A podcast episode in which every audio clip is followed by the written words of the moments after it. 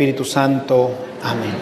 Señor, te damos gracias porque nos permites reunirnos nuevamente esta noche para seguir reflexionando en nuestra vida, nuestra vida cristiana, una vida que tiene que ser la del hombre nuevo, que vive para ti, que piensa como tú, que hace que nuestro mundo se transforme a través de su pensar, de su actuar.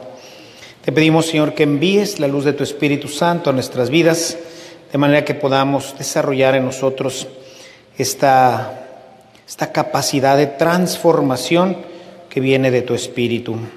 Concédenos, Señor, tu gracia y tu alegría para poder caminar en este camino de transformación hasta que se forme en nosotros el hombre nuevo.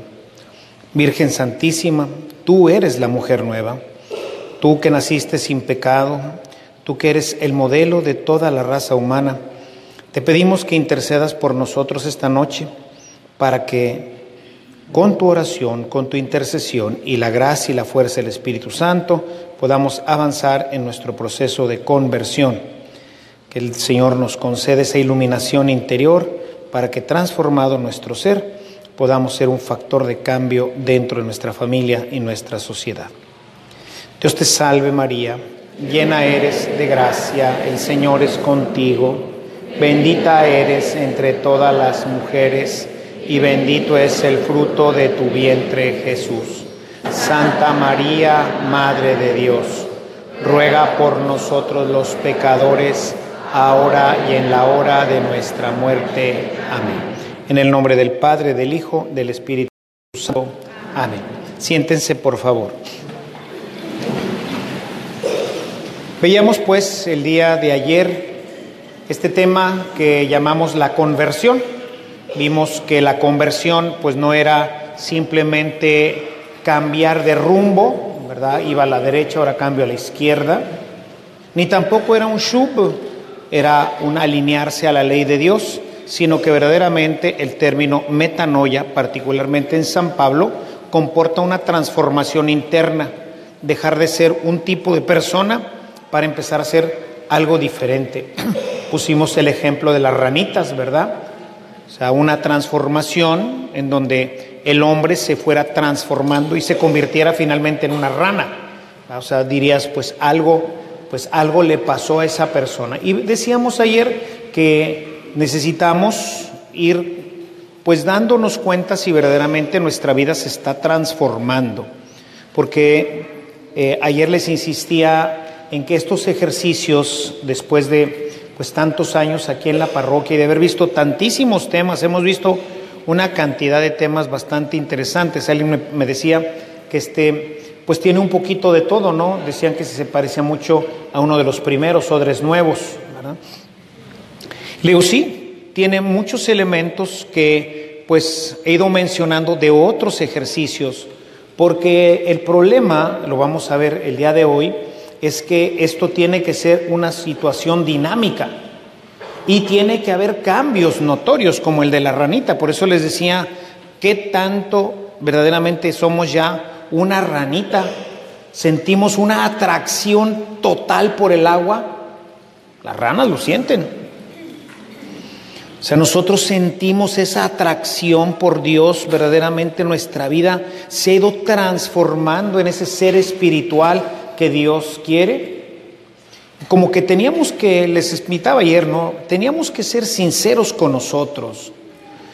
Porque no se trata nada más, como les decía ayer, de decir qué bonita estuvo y qué bien me sentí y qué bonita reflexión, pero no, no cuestionarnos y decir, pues la verdad es que no siento atracción por el agua. O sea, la verdad es que a lo mejor, pues nadie me ha dicho, ¿qué te pasó? O sea, no se nota mi cambio. Entonces, pues obviamente, pues no hay cambio. Y sobre todo esto nos ayuda porque, como les comentaba también el día de ayer, cuando tú te ubicas claramente dónde estás, puedes tomar las herramientas para empezar a cambiar. Pero si tú crees que ya estás totalmente convertido en rana y no croas, pues no vas a hacer nada para croar. O sea, necesitas darte cuenta, Señor, pues sí ya tengo ciertas cosas, pero no creo. Ayúdame a croar como rana. Porque hablábamos de una conversión en todas las áreas de nuestra vida. Y es probable que ya tengas pues muchas ganas de saltar como rana. Pero todavía no croas como rana. Esa área no está convertida. Todavía no adquiere esa propiedad que le es propia al hombre nuevo. A este hombre que se ha transformado, que ha sufrido, como Pablo, una metanoia desde lo más profundo del corazón. Hoy el tema que nos toca revisar nuevamente, ir en profundidad, no es un tema nuevo, es un tema que ya hemos tratado y ustedes irán dando cuenta en el camino, es la vida en Cristo. Y esta vida en Cristo la he propuesto, como la propone Pablo en sus cartas, desde dos dimensiones. Una, la novedad. O sea, ¿cuál es esa novedad? ¿Qué es lo que nos atrae? ¿Qué es lo que nos ofrece? ¿Qué es lo que en última instancia pues nos va a motivar para decir, yo quiero ser rana? Oye, pero está difícil, vas a cambiar de color. No importa, quiero ser rana. Oye, pero ya no vas a andar aquí en la tierra, ahora vas a andar en el agua. No importa, quiero ser rana. Oye, pues ¿qué te van a dar ahí en el agua? Tiene que haber una motivación grande, ¿no? Que era la que tenían nuestros primeros nuestros primeros cristianos y que no les importaba incluso que los martirizaran, que les hicieran bullying, que los eh, sacaran de las comunidades, no les importaba. La novedad era tan grande que verdaderamente podemos entender lo que Jesús decía sobre la perla de gran valor y el tesoro escondido. Soy capaz de venderlo todo, hasta mi vida, con tal de tenerla. Entonces, pues ¿qué hay ahí? ¿Qué hay ahí? Si yo hoy les preguntara, hermanos, ¿y qué han encontrado allá adentro? ¿Qué es lo que te sigue motivando incluso a venir hoy? ¿Qué te motiva? Y eso que, hermanos, no tenemos persecución. Digo, más que la persecución más o menos ordinaria de familiares, amigos que nos hacen bullying o que en un momento dado nos sacan de la comunidad, en fin, todo este tipo de cosas. Pero pensemos en lugares donde sí los persiguen todavía cruentamente. Leí hace ya algunos años, se los recomendé algunos de los ejercicios eh, un libro que se llama Leones y Cristianos, en donde, no me acuerdo ahorita del autor, a lo mejor alguien ahorita después, esos googleros que luego, luego digo algo y andan metidos al Google, ¿verdad? En ese nos, eh, nos presenta el tema de la persecución cristiana. Y cuando lo empecé a leer, les comenté en aquella ocasión que uno de los datos que me impactó, pero muchísimo, es que en los últimos 100 años han muerto más cristianos por causa de la violencia, por la persecución, que en 1900 años. O sea, en solo 100 años, el siglo pasado, han muerto más cristianos por la persecución que en 1900 años. Uno piensa, ¿no? La persecución de, de Nestoriano y de todas las persecuciones, cuatro siglos de persecución cruenta allá en Roma y por todo, todo el imperio romano. Uno dice, no, pues son muchísimos, nada que ver. Si sumamos esos, más todos los que murieron desde esa época hasta 1900, son menos que los que murieron en el último siglo. Oye, ¿qué les dan? ¿Qué es tan importante para mejor huir, para seccionarse? para mantener su fe. De eso quisiera hoy hablarles esta noche. Pero al mismo tiempo quiero presentarles la problemática que esto representa, el vivir en Cristo. La vida en Cristo representa una problemática, entre ella la persecución, de la cual hoy no hablaré. Quisiera entonces hoy iniciar el tema de la novedad en Cristo.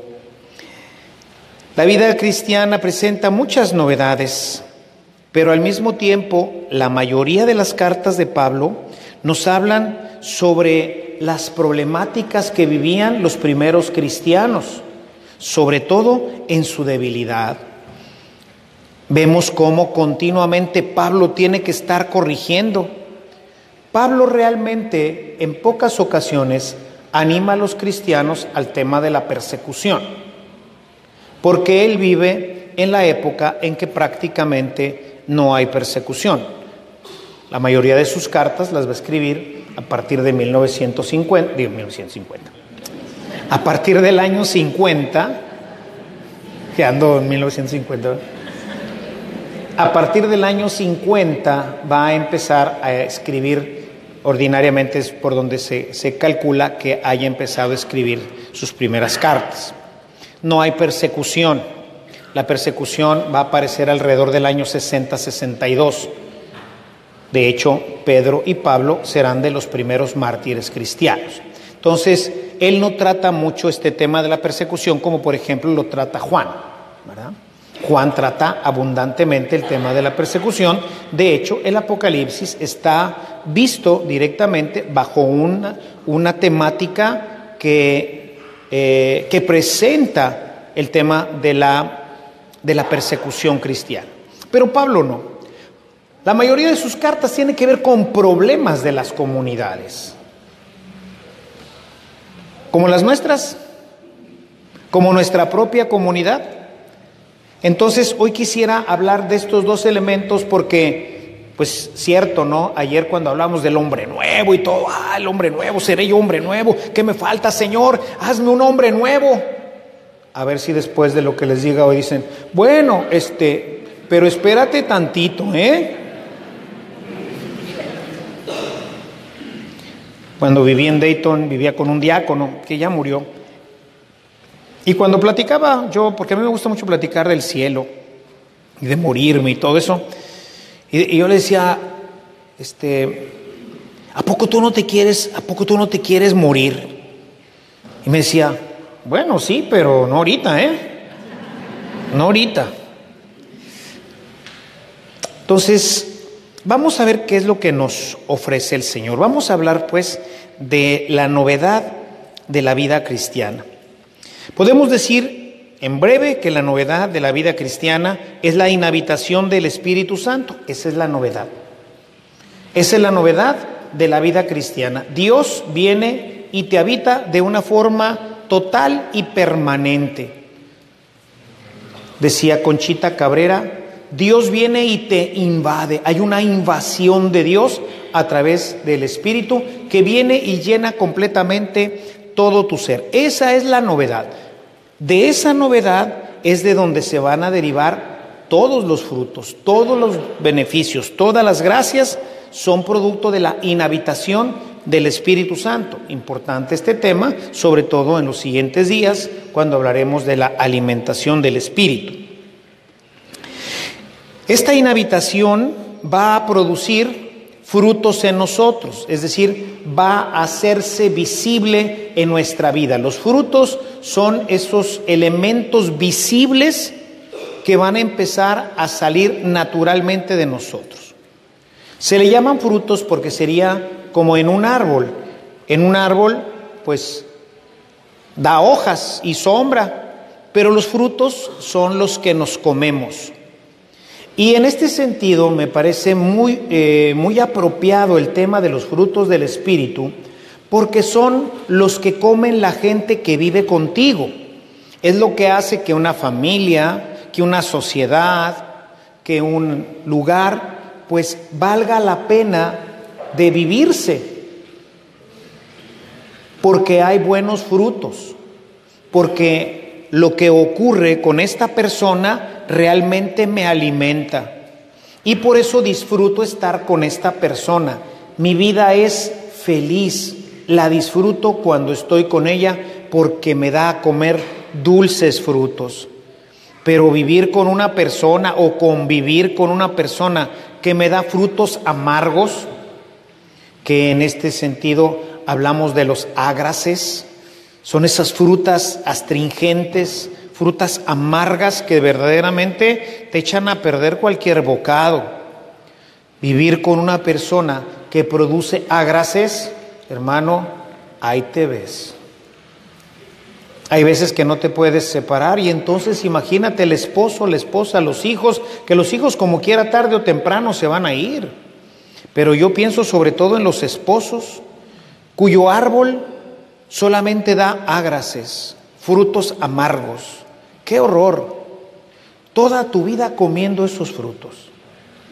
Y esos frutos son precisamente los frutos del Espíritu. Eso es lo que produce el hombre nuevo, el árbol nuevo, deja de producir frutos amargos, deja de producir ágraces y empieza a producir unos frutos maravillosos. Y Pablo en su carta a los Gálatas, capítulo 5, en el verso 22, nos habla de ello, tema que hemos tratado en demasiadas ocasiones, pero que vale la pena hoy retomar. Dice en el verso 22, seguramente los que van llevando sus Biblias lo tendrán ya subrayado, el verso 22 y 23, Gálatas 5. Dice, mas el fruto del Espíritu es amor, gozo, paz, paciencia, benignidad, bondad, fidelidad, mansedumbre, dominio propio. Imagínense qué maravilla vivir con una persona que produce esto en su casa, en su vida. Que eso es lo que exhala, que eso es lo que exhibe ante los demás es una persona amorosa. Es una persona que vive en el gozo, alegre siempre, contenta, que está llena de paz. Jesucristo vencedor. O sea, qué maravilla, esto es el reino. Vivir con pura gente así. Por eso la gente decía, pues hay que convertirse y hay que ayudar, especialmente el que vive conmigo, a que se convierta. Porque cuando se convierte voy a empezar a comer también de esos frutos. Entonces tenemos que hay hacia afuera para que los demás coman, pero el primer beneficiado soy yo. Mi corazón se llena de amor, se llena de paz, de paciencia, de benignidad, de bondad, de felicidad, de mansedumbre. Esos son los frutos. Eso es lo que empieza a haber en mi vida cuando realmente ha empezado el muerto a vivir nuevamente en Cristo. Teniendo esto como telón, ¿cuántos de nosotros los vivimos?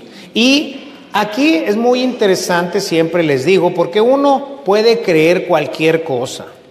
Uno puede creerse que es Juan Camaney. Pregúntale a tu esposo, a tu esposa, a tu hijo o a tu padre.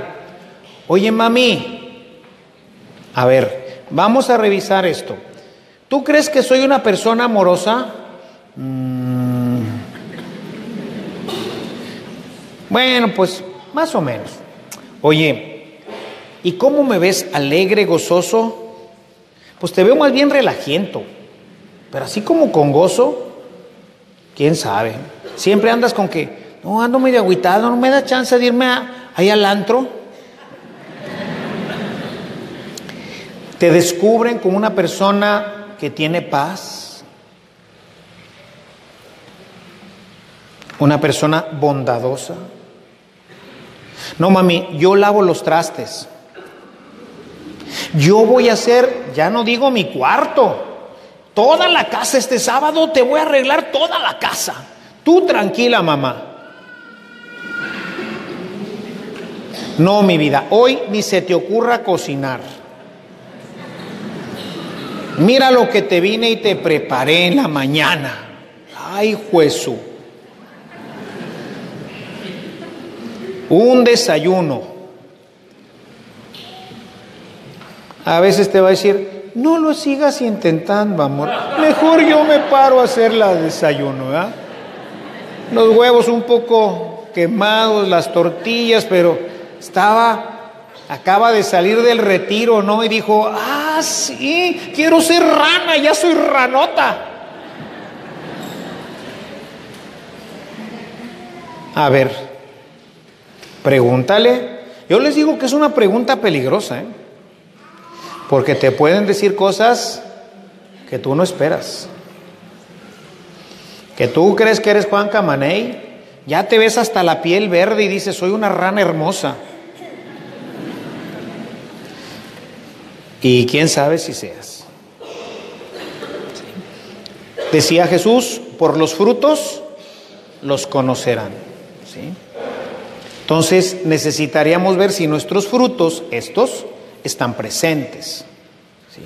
Si no están presentes, no se trata de agüitarnos en estos retiros. Mucha gente que me conoce y cuando doy este tipo de retiros se siente un poco agredida porque siente que los agredo cuando les saco los trapos al sol. Porque te cuestiono.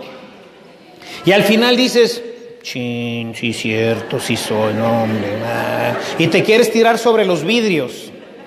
No. Si yo me doy cuenta de que me falta algo, gloria al Señor. Qué bueno que me di cuenta. Voy a ponerme a trabajar. Gracias, Padre, no me había dado cuenta de esto. Hoy me doy cuenta de que yo a estas alturas del partido ya debía de tener mis manos con las, estas, ¿cómo se llama? Las membranas, ¿verdad? Y ahorita que usted me dice, a ver, véase las manos.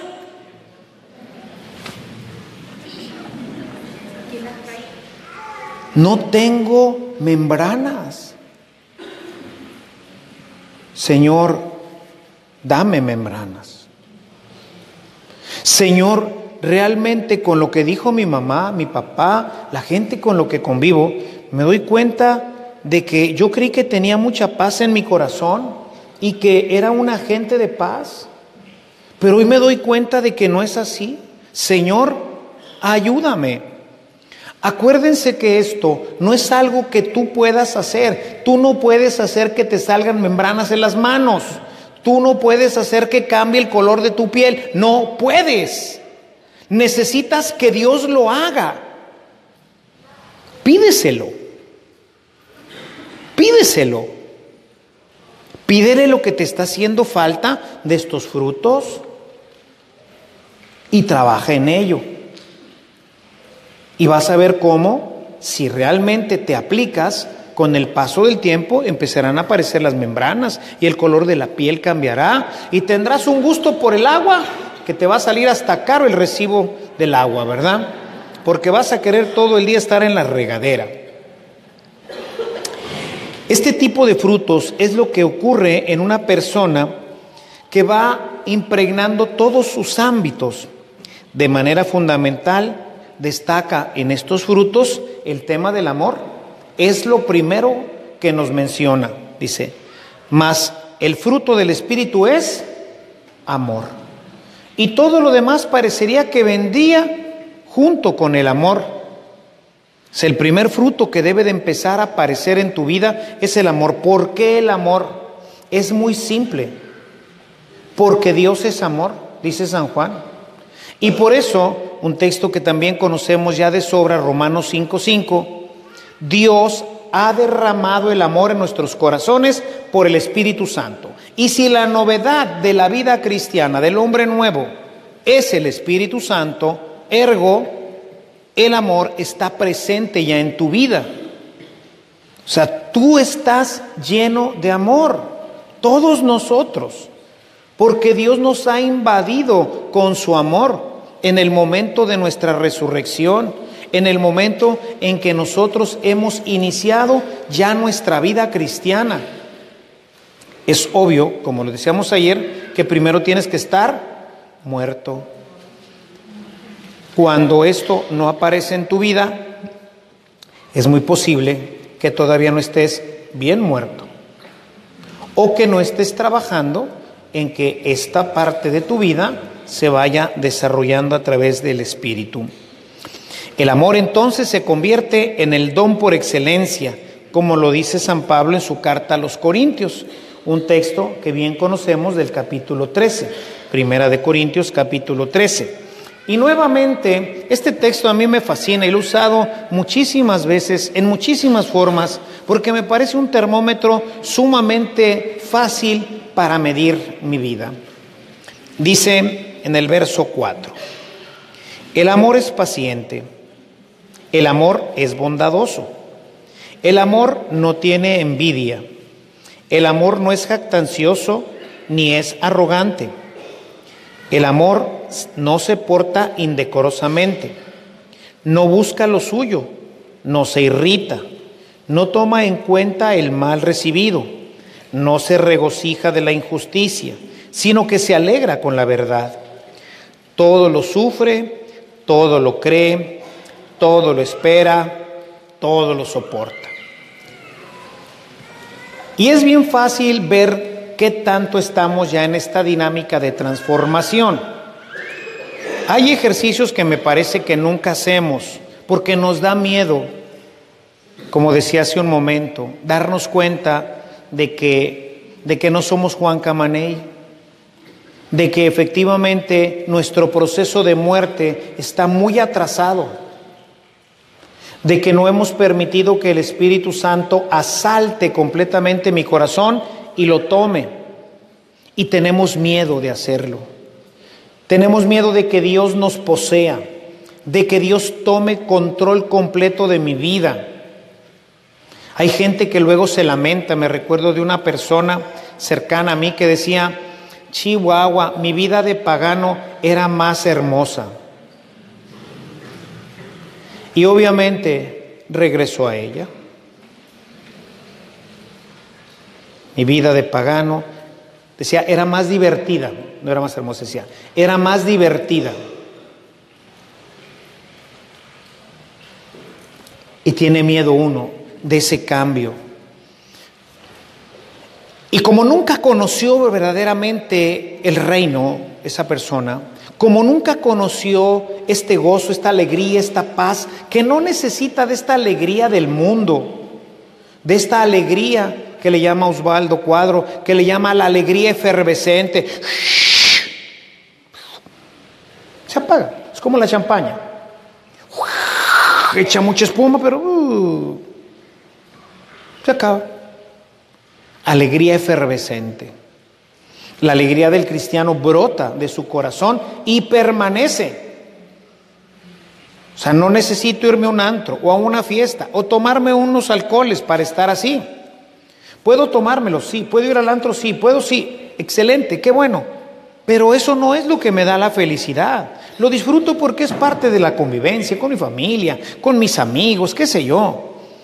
Pero no lo busco. No es lo que va a traer a mi vida la felicidad, la paz, la alegría, el amor. Eso viene de Dios. De un río que corre continuamente dentro de mí y que alegra la ciudad de Dios, dice el Apocalipsis. Eso es lo que corre delante, dentro de nosotros. La alegría efervescente se acaba. Entonces necesitamos ver si verdaderamente nuestra alegría es efervescente. Quiere decir que todavía no te quieres morir, que todavía se te hace más bonita la vida del mundo que la vida de Dios.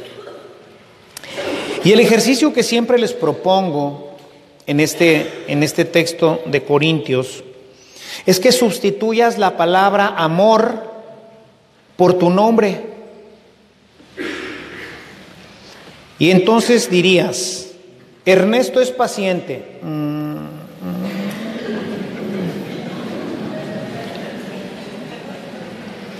Tachita.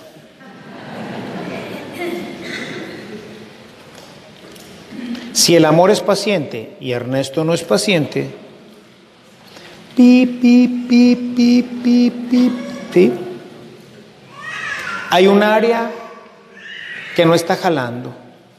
Algo está pasando en mi vida porque el amor en el tema de la paciencia no funciona. Ernesto es bondadoso.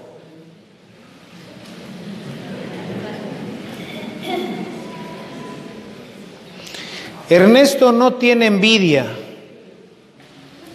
Bueno, aquí la dejamos, ¿no?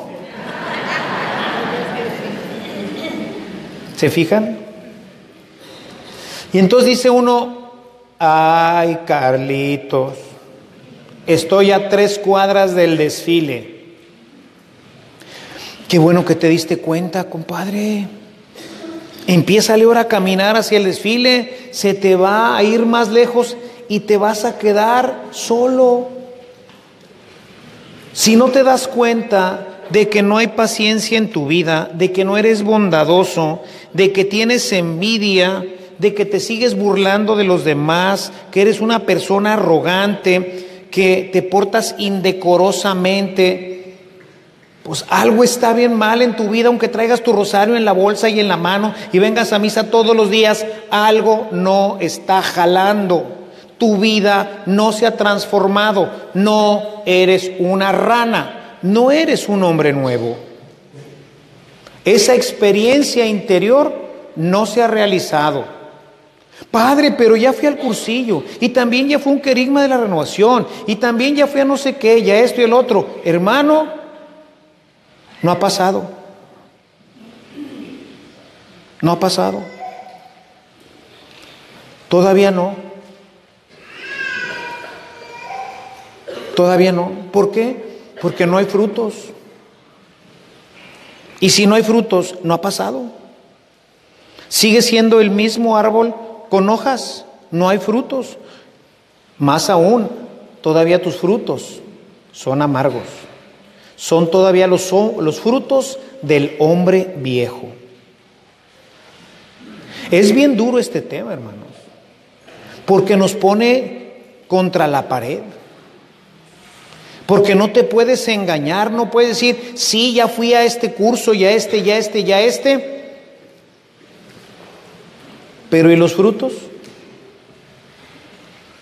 Eso quiere decir que no hay conversión.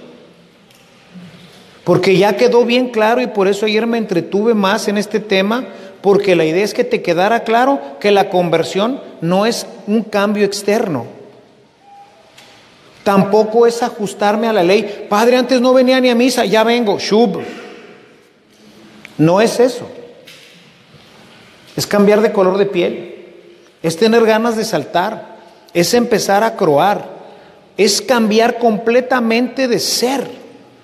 Y ese hombre nuevo al que enterramos en el bautismo, ahora renace en Cristo y empieza a producir frutos nuevos frutos ricos, frutos sabrosos.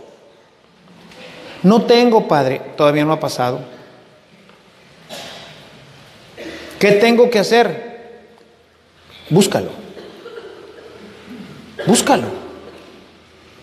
Probablemente fuiste al retiro de renovación, pero estuviste acá papaloteando, no fue tu momento estabas nervioso, tenías no sé qué pendiente, no te pudiste concentrar, no entraste, no abriste tu corazón, no permitiste a Dios tocar tu alma, o fuiste al cursillo, o ha sido así, pero no te has dejado, porque cuando iba a venir la invasión de Dios, dijiste, no, no, no, no, eso no, no quiero dejar mis cosas, no quiero dejar mi vida, quiero seguir siendo el que soy, porque además no le hago mal a nadie, soy bien bueno.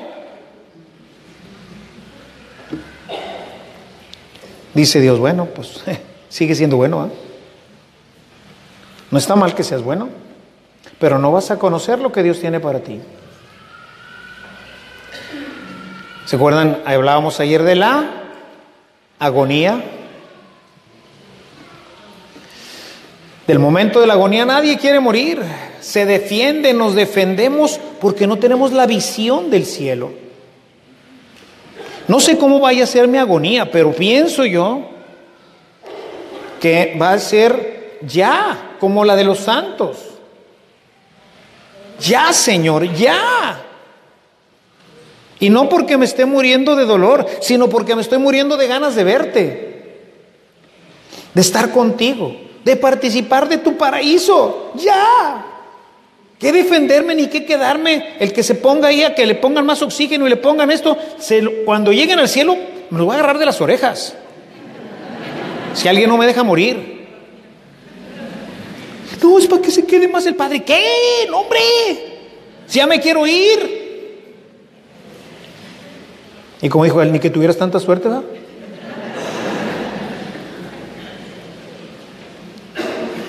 Pero el que no conoce el cielo, el que no tiene esta experiencia de Dios, no, no, no, a ver, traigan el médico, póngale, no, no, y te defiendes y luchas, y luchas para vivir. Hombre, flojito y cooperando, compadre, vámonos al cielo. Ya, relájate. Ándale, Señor, ya estoy flojito, llévame, llévame.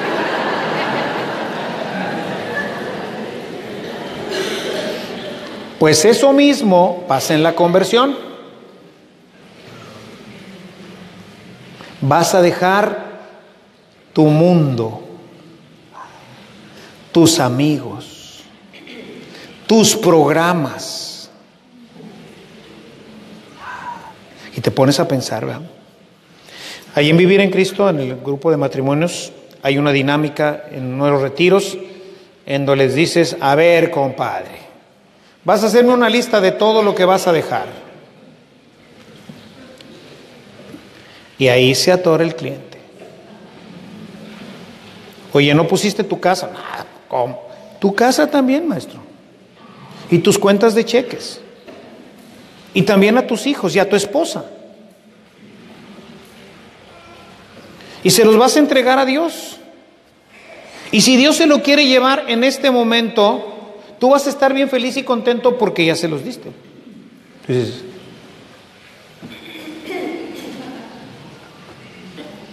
Niguas, la agonía, ¿verdad? Todo iba muy bien cuando era platicadito. Al cabo que estamos platicando, ¿no? Pues no precisamente, no estamos platicando. La agonía no nos permite entrar en esta decisión definitiva. Y entonces por eso no puedo poner mi nombre. Y si lo pongo, vale queso, porque no le atino a nada. ¿Y por qué no le atina? Si debería de ser bien natural, bien transparente. Dios te llenó cuando renaciste.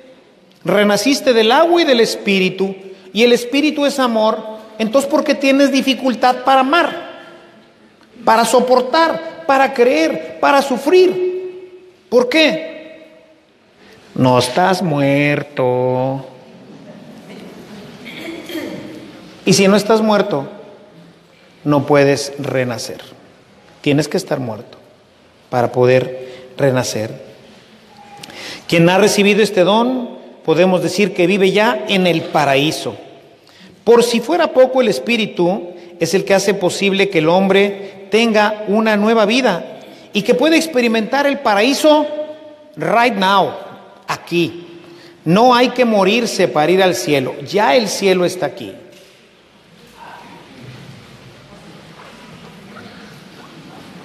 ¿Dónde, Padre? Aquí. Aquí está el cielo. Dice Romanos 14, 17, otro texto conocido, porque el reino de los cielos no es comida ni bebida, sino justicia y paz y gozo en el Espíritu Santo. Se fijan, todo habla de lo mismo. Ese es el reino, esa es la invitación que Dios te hace, ese es el motor. ¿Por qué convertirme? ¿Por qué soltarme en el momento de la agonía y decir, sí Señor, te lo entrego todo, te entrego mi vida, mi corazón, mis pensamientos, mi televisión, mi carro, mi mimi, mi mimi, todo te lo doy. Ahí está. ¿Por qué? Porque a cambio me vas a dar el amor a cambio de todo lo que te voy a entregar, me vas a llenar con Espíritu Santo. Y con el Espíritu Santo voy a poder ver televisión. Y me voy a montar en el Espíritu Santo para ir a trabajar porque pues ya te puse el carro. ¿Qué dije? ¿No dije Romanos 14, 17? 14 17, ¿va? Ah, es que me, por acá mi corrector automático me estaba estaba indicando que había puesto otro y ya, bueno, para corregir, es que sí lo estaba viendo y de veras que esa me la sé de memoria.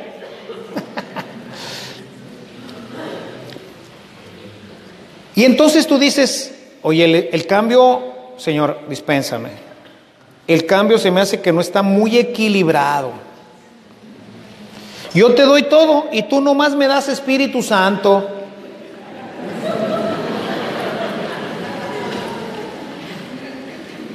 ¿Qué te parece si te doy la mitad y tú me das Espíritu Santo?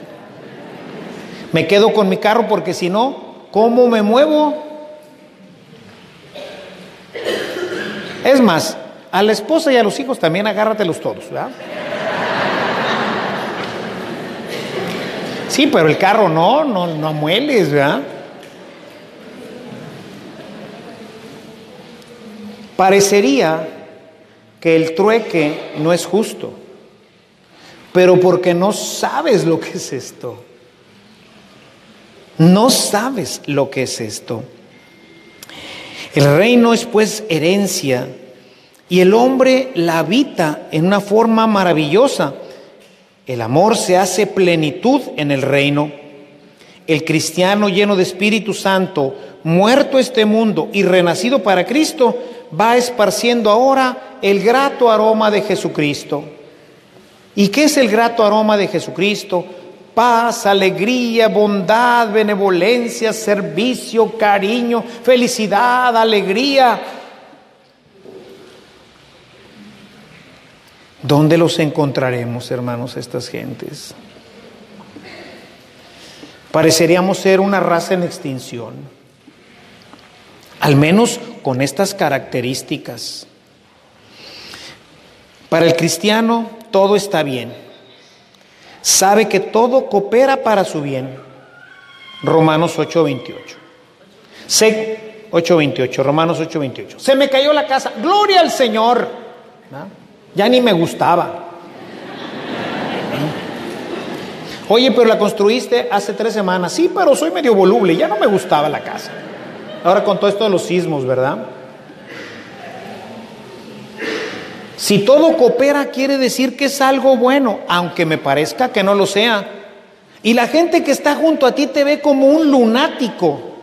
Dice, ¿qué le pasa a esta persona?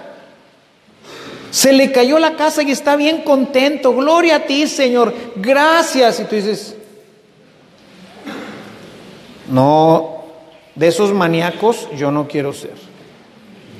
Prefiero ahorita ponerme a llorar, Prefiero ahorita ponerme a maldecir a todo mundo, a la tierra, al constructor, a quien sea, porque se me cayó mi casa.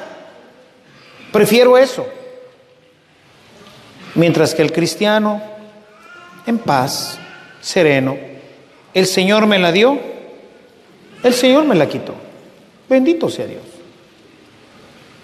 Tu corazón permanece en paz, en gozo y tomas las cosas desde una perspectiva diferente. Perdí el trabajo, tengo cuatro meses o cinco sin trabajo, se está agotando el dinero que me dieron. Tranquilo, ¿verdad? Yo estoy haciendo lo que me toca. Como yo les digo, en este mundo no hay nadie sin trabajo, más que los holgazanes. Y por eso dice San Pablo, el que no quiera trabajar, que ni tampoco coma, ¿verdad? Oiga, padre, pero es que no tengo trabajo. ¿Cómo que no tienes trabajo? No, me despidieron de mi trabajo y luego, si tienes trabajo, ahora tu trabajo es conseguir trabajo. Y es un trabajo de ocho horas o de diez horas. Yo te aseguro que no habrá recorrido la mitad de las empresas cuando ya tendrás un trabajo. Tu trabajo es conseguir trabajo. Tranquilo yo, Señor, pues son tus hijos también y también comen. Muchas veces el Señor hace ajustes en nuestra vida. Muchas veces el Señor quiere ver hasta dónde verdaderamente le amamos. Si amas más tu carro, tu trabajo, tu casa bonita, si todavía estás atado a este mundo, la gente sufre porque está atada al mundo. Hay gente que pierde su trabajo y que tenía un estatus de vida pues más o menos alto. Y empieza a pedir dinero por todos lados para poder mantener a los niños en el colegio de paga. Y tiene atravesada todavía la hipoteca de la casa y ya no le da. Y se está comiendo el dinero pagando una hipoteca.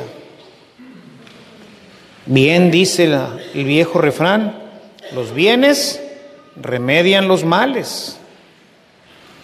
Deja tu casita aquí en este bello lugar, en este bello ambiente, y vete a una casita más modesta. Deja de pagar 20 mil pesos de hipoteca y ponte a rentar una casita de la mitad. Saca a tus hijos donde tienes que pagar 25 mil pesos de colegiaturas y ponlo donde vas a pagar 5. Y vas a ver que te alcanza para irte al cine, para llevar a tus hijos de paseo, para ser feliz. Ah, no. Aquí estoy agarrado. ¿ah?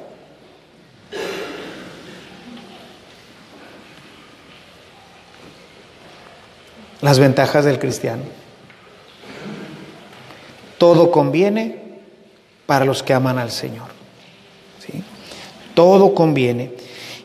Y hay un texto espectacular que es uno de mis favoritos porque Dios me ha permitido vivirlo y es espectacular, es magnífico.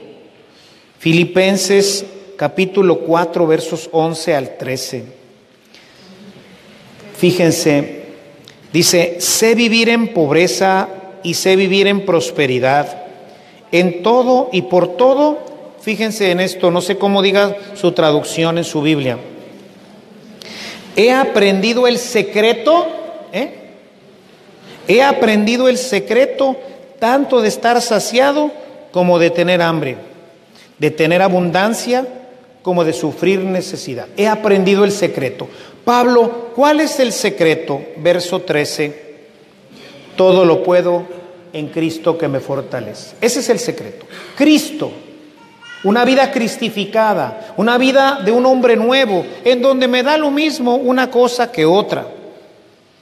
Tuve la oportunidad de experimentarlo, les digo, bueno, lo he experimentado muchas veces de diferentes formas. Y esto de veras me ha hecho en general bastante libre. Todavía hay muchas áreas que tendría que desatarme en el área material.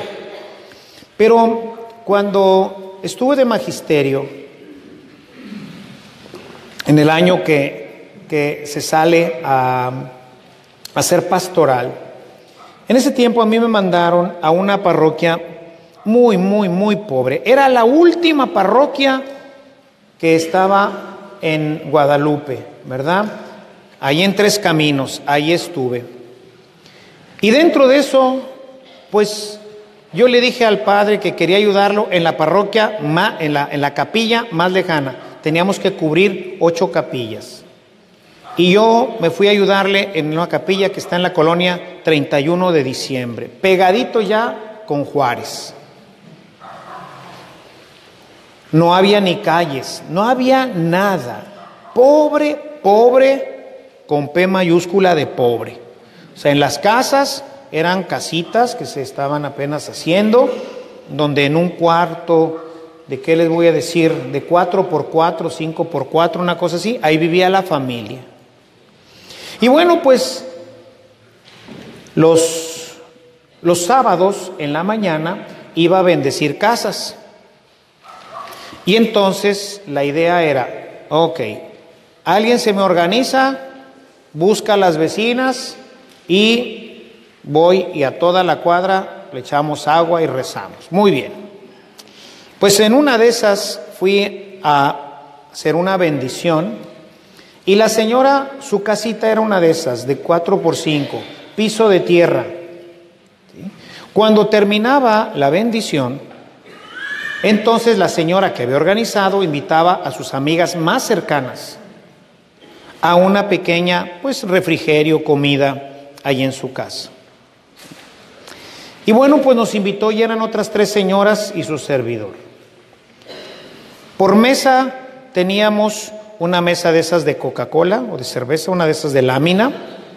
Por banca, bueno, yo tenía una silla, las otras hermanas tenían una reja de esas de verduras.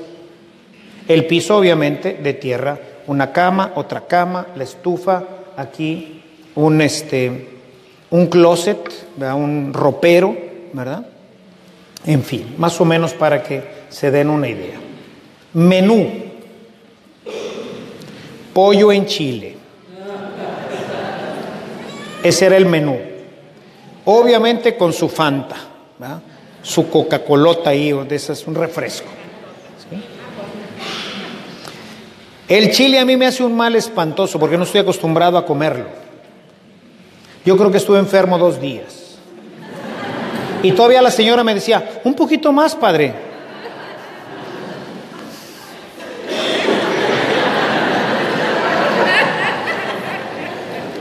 Un poquito más, padre. Bueno, pollo en chile el menú. Por las condiciones de la familia, yo creo que la siguiente semana ayunaron a pan y agua la familia. Se gastó todo ahí. Dio todo lo que tenía para atenderme y a sus amigas. Eso está ocurriendo a mediodía. Yo pertenezco a la colonia Cumbres, ahí primero en Mitras, luego mis papás se fueron a Cumbres, y bueno, pues ahí fui muy amigo del párroco de cuando yo este, ayudaba ahí, el padre Erasmo, que en paz descanse, y eso pues me permitió generar algunas amistades por allá. Y ese mismo día, en la noche, tenía una cena en casa de uno de mis amigos por allá. Pues ya sabrán, piso de mármol, carne asada, un whisky, ya no les sigo porque ya vi que se les está antojando. Y ese día, cuando regreso a mi casa, allí a Tres Caminos, yo pensaba, qué contrastes tan terribles. Al mediodía, comiendo pollo en Chile, sentado en la única silla que tenía la señora en una mesa de lámina, tomándome un refresco. En la noche, en una casa, con aire acondicionado comiendo carne, que esta gente yo creo que la ha de probar una vez al año a lo mejor. Pero lo que me sorprendió esa noche cuando oraba era lo contento y lo gozoso que había estado en ambos lugares, a pesar de que había comido ese pollo en Chile. Experimentaba una alegría muy grande de estar con esa gente de ver el esfuerzo que había hecho esa persona por agradarme y a los que comieron conmigo, en ofrecerme un poco más, Padre, aunque yo no coma. Y en la noche también disfrutar, sin decir, ay, es que estuvo mejor esto. No, ¿volvería a ir a comer? Sí, sin chile.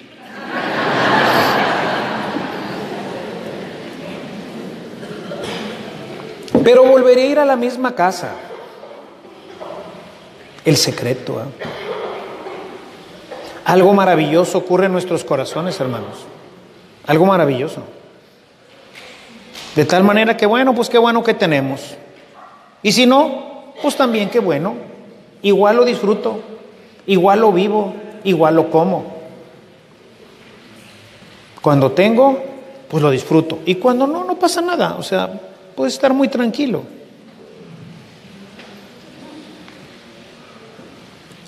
He aprendido el secreto, dice Pablo. Así pues, el hombre nuevo es un hombre que vive con gran paz, con gran serenidad, que es bondadoso, que produce alegría, felicidad a su alrededor. Nada lo inquieta, pues lo que era importante para él ahora se ha convertido en basura. El hombre nuevo se ve impulsado interiormente por el Espíritu que lo habita en toda su vida y cambia radicalmente su vida moral, por lo que deja de mentir. No se enojen demasía. Si nos enojamos, pero no en demasía. No le da lugar al diablo, no roba, no habla palabras que descalifican a los oyentes, no apaga el Espíritu Santo, no se amarga la vida si se enoja, no se encoleriza, no grita, no maldice. Se aparta de toda malicia y de toda idolatría. Ay, Carlitos, qué cosa. Este es el hombre nuevo. Este es el hombre nuevo. Prácticamente todo el capítulo 4 de la carta a los Efesios habla precisamente de este hombre nuevo. Y hermanos, esta es la vida que vino Jesús a ofrecernos. Esto es por lo que luchamos, esto es hacia donde caminamos, esto es lo que nos define como hombres nuevos, como auténticos cristianos. Es la vida por la que pagó Jesús en la cruz. Le costó su propia sangre pero valió la pena, al menos para mí y para todos aquellos que ya han muerto, para aquellos que se han dejado enterrar completamente en el agua del Espíritu y que han renacido a esta vida nueva, a la vida del hombre nuevo. Una vida conforme al Evangelio. Otro de los grandes enunciados de San Pablo es la relación a la nueva vida que va proponiendo y que es precisamente lo que nos identifica como cristianos. Y esta vida tiene una, una vertiente también moral. Dice en Filipenses 1:27, vean, para mí una de las cartas más ricas en todos estos aspectos de, de la vida cristiana, del hombre nuevo es la carta a los filipenses que recomiendo ampliamente que ustedes durante esta cuaresma puedan leer con detenimiento, haciendo quizás un poco de énfasis en las citas que hemos estado marcando durante los ejercicios. Dice en el verso 27 del capítulo 1, solamente compórtense de una manera digna del Evangelio. Ay, Carlitos. Y ahí está donde se empieza a atorar, en donde Pablo va a tener que empezar a trabajar continuamente porque tiene una, tiene una, una parte moral que no se puede evitar, que tiene que ser parte también de esta vida nueva. El hombre nuevo convertido a Jesucristo no solo no roba, no mata, no comete pecados, sino que además su vida ha de ser un orgullo para Cristo. Cristo se tiene que sentir bien orgulloso de ti. Mira a mi siervo Javier, Luis, Pedro, María, como te llames. Mira qué maravilla de persona. Mira cómo trata a su esposo, a su esposa, a sus hijos, a sus padres, a su comunidad. Mira a mi siervo, estoy orgulloso de él. Hermano, a ver, con tu vida de, de ranita, ¿Dios se siente orgulloso de ti? Dios se siente orgulloso de ti.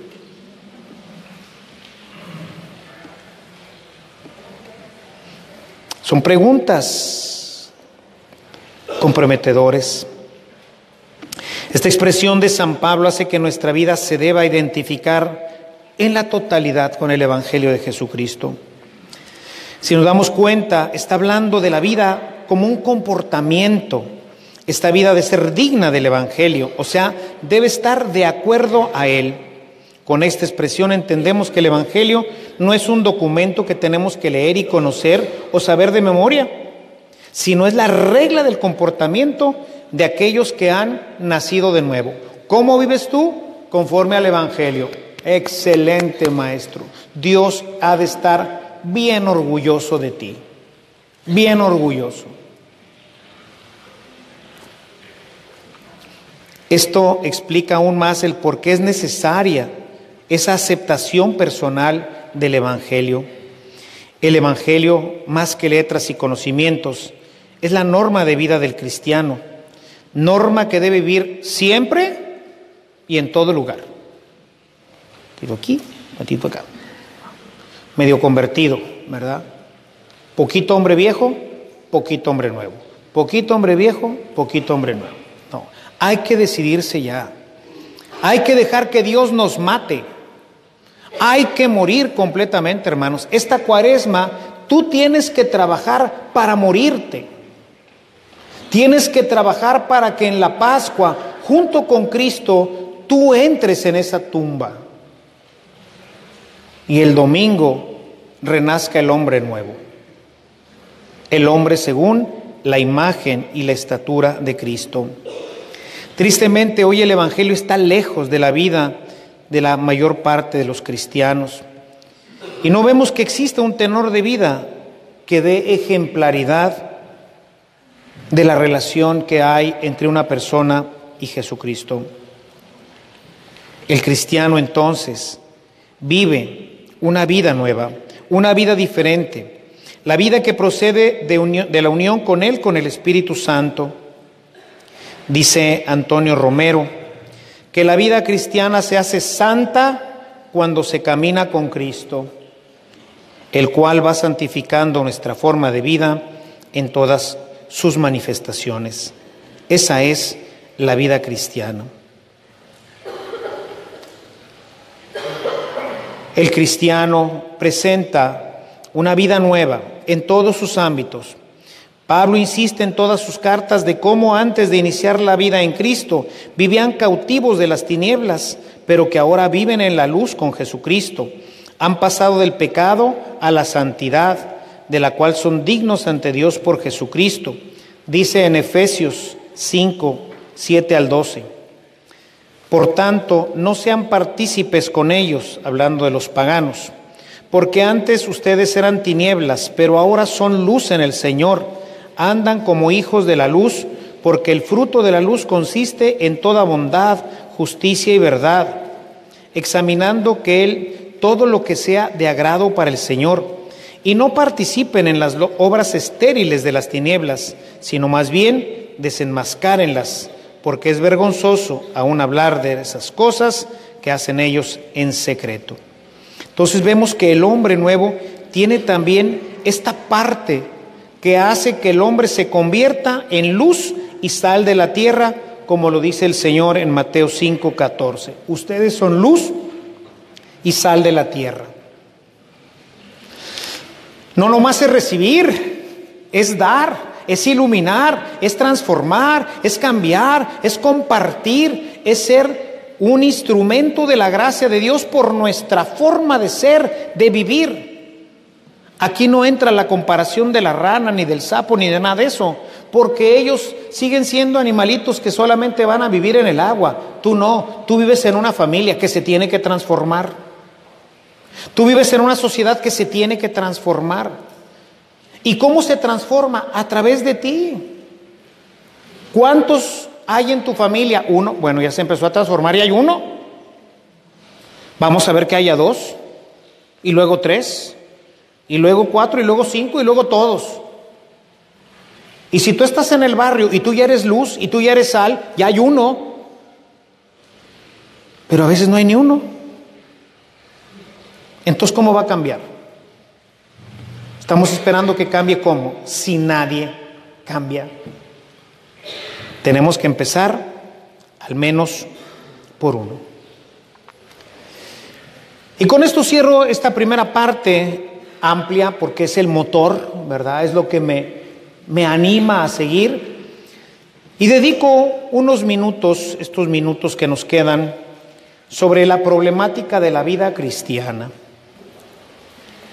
Como creo que ya he dejado claro, el cristianismo se refiere a morir a sí mismo e iniciar una vida nueva. Sin embargo, esto no es tan simple como parece a simple vista. Tal es así que San Pablo dedica prácticamente todas sus cartas a corregir las desviaciones que se van dando en las comunidades, de manera que los cristianos realmente puedan vivir de acuerdo a la propuesta de Cristo. Es decir, no te sientas tan mal. Esto ha pasado desde el inicio del cristianismo. ¿Y eso es lo que debe ser? No. Por eso Pablo le escribe a los corintios, le escribe a los efesios, le escribe a los tesalonicenses, en fin, sobre todo a los corintios, porque era una comunidad muy difícil, un puerto lleno de ídolos, lleno de fiesta de, de la vida loca, ¿no? Creo que les comentaba en algún momento que así como irse de antro, pero en mala onda, como para nosotros que eran los antros, ¿verdad? Irse de farra, una cosa así, irse con mujeres y todo este tipo de temas. En aquel tiempo se llamaba corintiar. Vámonos a corintiar. Ay, Carlitos.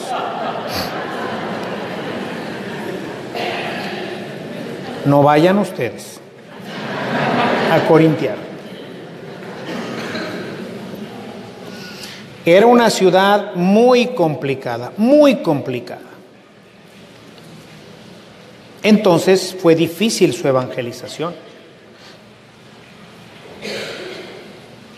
Como hoy pasa. ¿sí? Hemos pues hablado de la conversión como un proceso que termina en la muerte y que a partir de ese momento se recibe el Espíritu que vivifica al muerto, lo llena de amor y le da vida nueva, la vida en Cristo. Por eso el cristiano se dice en verdad que ya no soy yo quien vive, sino es Cristo que vive en mí. Sin embargo, todas las exhortaciones de Pablo, pues ven que estos textos, que estos elementos, pues no siempre se viven. Porque en el proceso de muerte no siempre se erradica la mala raíz y si no se tiene cuidado, esta vuelve a crecer. Por esa razón el cristiano debe tener muy claro que ha hecho una opción. Y aquí es en donde entra la voluntad, que es en donde se enfría el cliente. ¿sí? Qué bueno que hiciste un proceso de muerte y ya te moriste. Pero la verdad es que nunca nos morimos hasta que lleguemos al cielo. Este proceso debe de mantenerse. Debemos de mantener al hombre muerto. No pensar que ya está muerto. En algunos temas que he dado sobre el pecado, les digo que no sé si ustedes recuerdan las aventuritas de Tommy Jerry.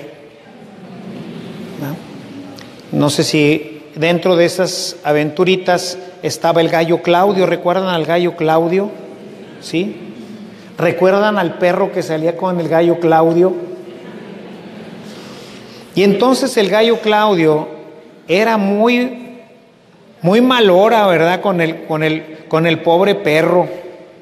Le hacía ver su suerte al perro. Y yo me acuerdo de una caricatura en la que está el perro dormido, y entonces va primero el gallo Claudio, está dormido el perro y saca un metro y mide la cadena del perro y luego va y pone una marca hasta donde llega la cadena y luego va con un con un vato, una cosa así, y agarra al pobre perro dormido y zúmbale, le pone una zumba al pobre perro y ¡fum! sale corriendo el gallo, ¿no? Y sale corriendo detrás del perro, pero el gallo se para exactamente atrás de la, de la línea que pintó y el perro... Y este se burla de él y todavía le da unos cuantos palos en la cabeza. Pero el perro no es tonto. Y al otro día va y le borra la raya al gallo Claudio y la pone un metro más adelante. Así que el gallo Claudio va, toma su bate, ve la raya, va con el perro y zumba, le pone una recia al perro. ¿ah? Y ahí sale otra vez corriendo y se para detrás de la raya. Y sale el perro corriendo, ¿verdad? Y llega y se para así en la raya. Y el gallo Claudio, ja, ja, ja. Y en eso, ¡pum! Lo agarra el, perro y le pone una golpiza al, al gallo. ¿ah? A veces pensamos que ya la hicimos, como el gallo, ¿no? No más que el perro es bien astuto. ¿Por qué sucede esto? Pues esta es la razón. Hay dos causas fundamentales. Una es porque la naturaleza es débil y Dios continúa respetando nuestra libertad. Y por otro lado, tenemos la influencia del demonio que busca en todo momento retrasar y si es posible hacernos retroceder en la vida cristiana. O sea, todo estaría muy bien si estas cosas no existieran. Me morí, hombre, a todo dar, batallé para morirme, pero ya la hice. Pero no jala así. ¿Por qué?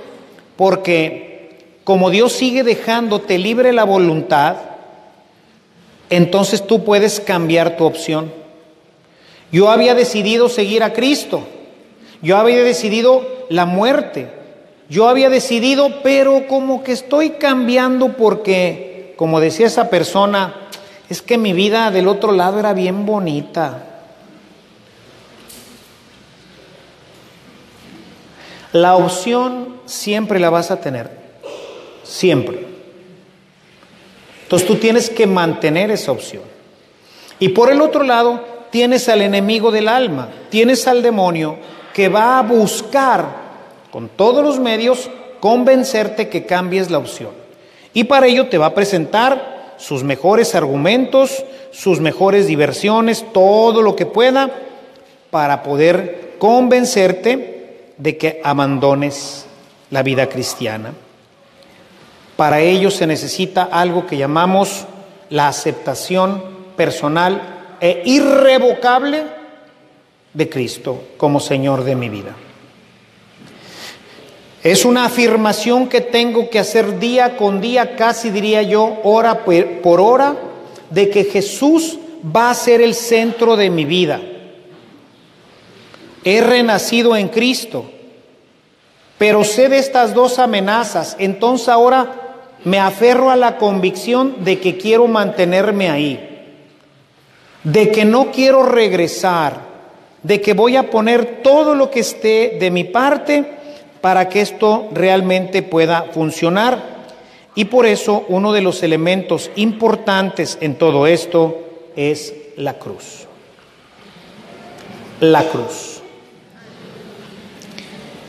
La cruz es fundamental en la vida del hombre nuevo. Se usó para morir, pero tienes que permanecer clavado, no te puedes levantar. Si te levantas de la cruz, revives al mundo. Dice en Romanos 6:6, sabiendo esto que nuestro viejo hombre fue crucificado con él, para que nuestro cuerpo de pecado fuera destruido, a fin de que ya no seamos esclavos del pecado. Y en Gálatas 5:24 dice, pues los que son de Cristo Jesús han crucificado la carne con sus pasiones y deseos. Pa, pa, pa,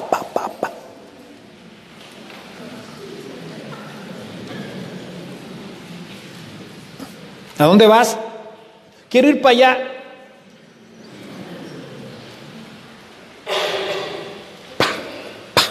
vas a ir.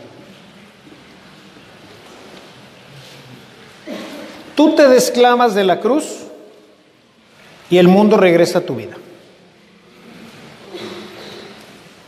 No puedes desclavarte. Tienes que vivir crucificado con Cristo, porque Dios te dejó libre la voluntad. Y tu voluntad, ¿sabes para dónde tiende?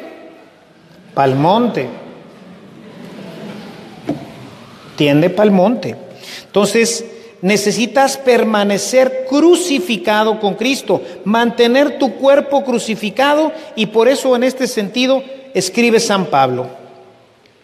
Primera de Corintios 9, 27.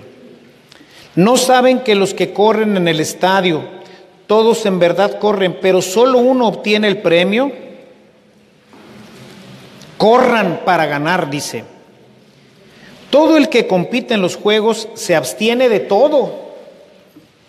Y eso lo hace para recibir una corona corruptible, pero nosotros una incorruptible. Por tanto, yo de esta manera corro, no como sin tener meta. De esta manera peleo, no como dando golpes al aire. Verso 27 es el mero bueno. Sino que golpeo mi cuerpo y lo someto a disciplina, no sea que habiendo yo predicado a otros, yo mismo me pierda.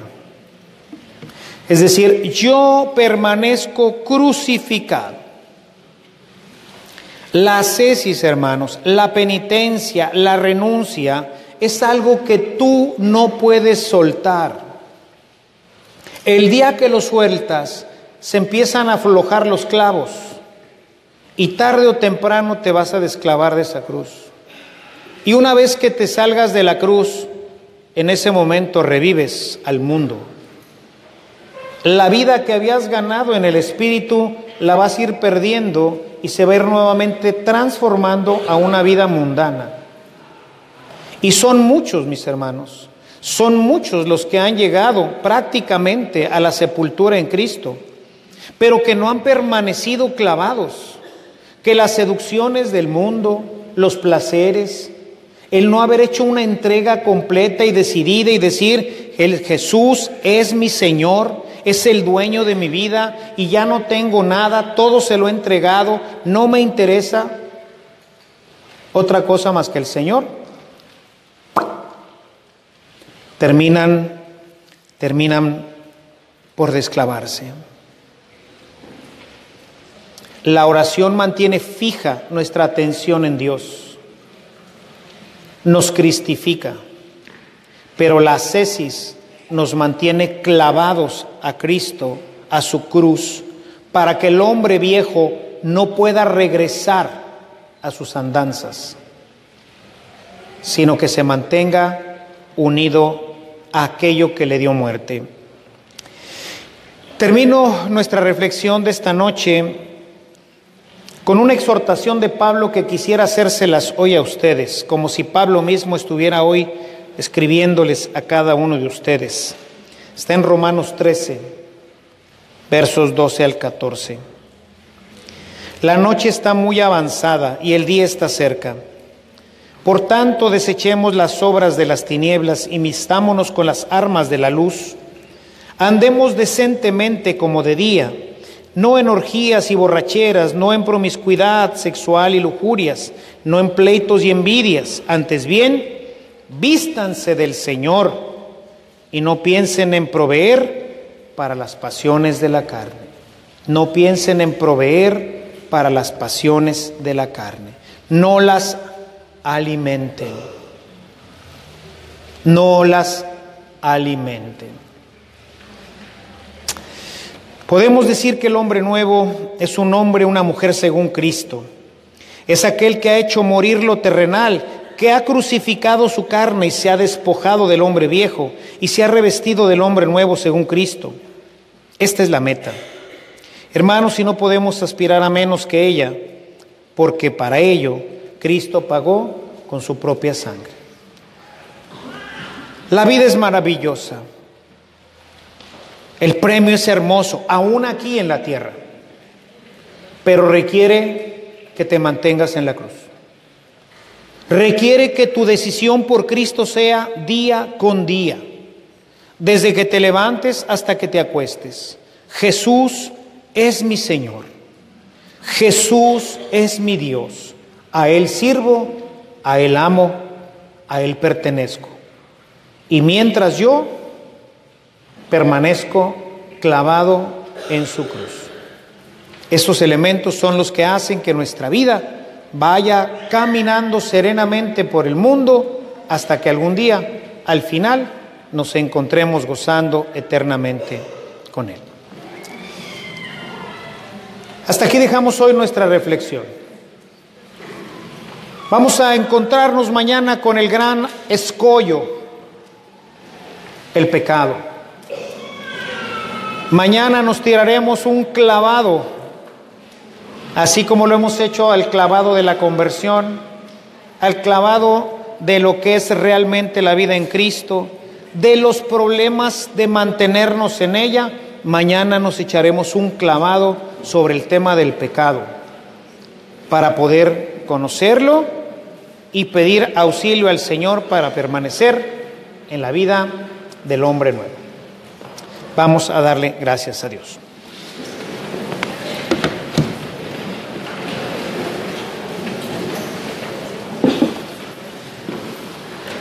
Te damos gracias, Señor, esta noche que nos has revelado con mayor profundidad, porque todos ya conocíamos todas estas cosas. Pero hoy nos has revelado con mayor profundidad que el hombre nuevo va a recibir de ti una vida estupenda, maravillosa, llena de paz, de gozo, de alegría, de amor, que la vida moral cambia, la vida interior cambia, todo en la vida cambia y se hace verdaderamente maravillosa, esplendorosa, muy parecida a la vida que viviremos en el cielo. Pero esto no es simple porque opera en nosotros la debilidad humana, porque tú nos has dejado libres para responder continuamente, tanto a tu iniciativa de amor de permanecer contigo, como a la iniciativa nefasta del demonio de regresar a la mundanidad. Y viviremos siempre en esta guerra, en este dualismo de dos fuerzas que tiran internamente nuestro corazón, una que nos jala hacia ti y la otra que nos jala hacia el mundo.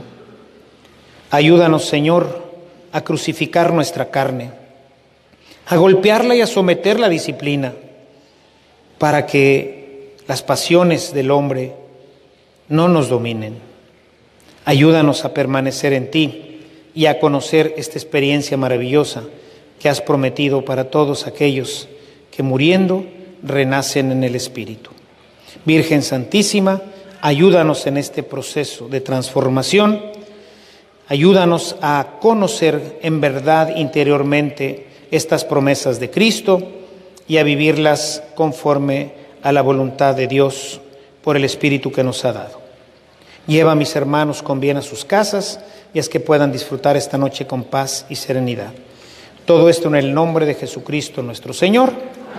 Que el Señor esté con todos ustedes y que la bendición de Dios Todopoderoso, Padre, Hijo y Espíritu Santo descienda en ustedes y les acompañe siempre.